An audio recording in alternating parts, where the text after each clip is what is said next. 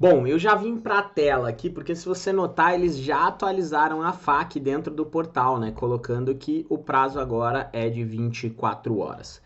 Até então, o B2W Marketplace permitia que você atuasse com um prazo de até 48 horas e algumas categorias em exceção, né? Como móveis, informática e outras categorias mais peculiares que precisam de um prazo maior poderiam ser uma exceção a essa regra.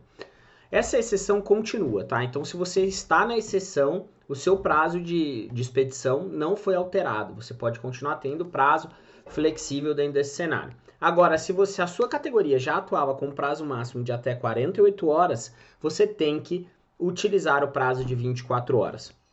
E aqui vamos a alguns entendimentos. Se você notar o movimento de mercado, todos os outros marketplaces estão forçando né, que a gente tenha uma expedição mais rápida. E com isso a gente acaba dando prioridade para atender outros canais, isso é uma opinião minha como seller, tá? E você deixa ali, às vezes, um prazo de até 48 horas no B2W Marketplace. Isso traz o quê? Isso traz queda nas vendas e baixa conversão. Por quê? Porque passa a não ter prazos interessantes de venda. Então, o que o B2W Marketplace fez aqui é realmente que trazer novamente, né, a sua necessidade, a sua urgência para o faturamento, para que a gente tenha prazos melhores aqui dentro. Então, o que, que acontece agora, tá? E vamos lá, pegando a, a minha lozinha aqui, né? Então, antes o que você tinha 48 horas, agora você tem efetivamente 24 horas, tá? Então, beleza. Como é que funciona essa contagem de 24 horas aqui do B2W Marketplace? Ele é o final do dia seguinte, tá? Então, não dá 24 horas, dá um pouco mais. Por exemplo, uma venda entrou às 10 horas da manhã da segunda-feira. Você tem até o final do dia, então ela entrou às 10 horas da manhã da segunda, você tem até o final do dia da terça-feira para poder expedir, tá? Ah, minha coleta é às 14, então tá bom, você vai poder expedir às 14. Ah, minha coleta é às 17, tá bom.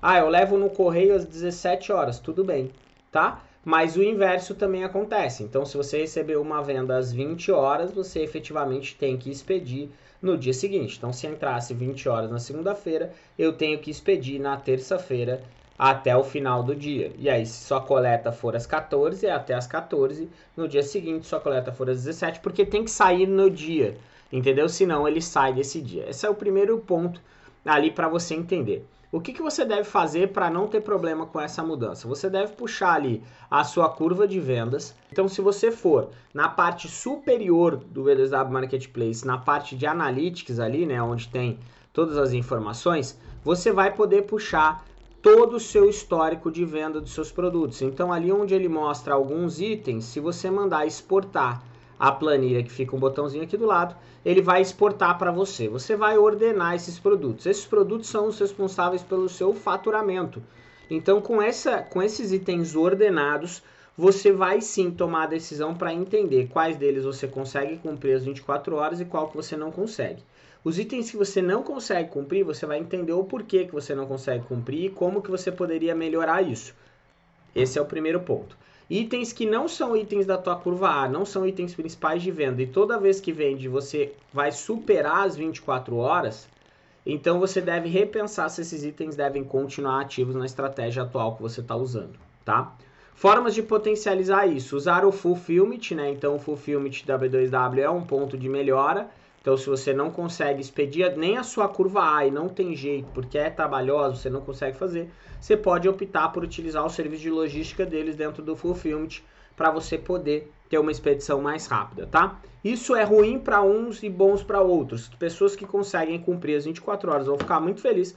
Pessoas que não conseguem, que querem fazer cross-docking, querem atuar de outra maneira, vão acabar ficando um pouco mais chateado com essa mudança. Mas ela é uma mudança natural, na minha visão, já que em todos os canais né, o, o prazo está sendo exigido. E agora uma, uma declaração minha como consumidor. Eu já tinha deixado de comprar efetivamente dentro do B2W Marketplace por causa de alguns prazos. Então, os prazos longos, sim, diminuem a nossa venda, diminuem a nossa conversão. Então, o que, que o Marketplace quer? Voltar para ter um prazo melhor, para poder ter um aumento de conversão. Porque o prazo de entrega ele está totalmente ligado, tá? Totalmente ligado à decisão de compra.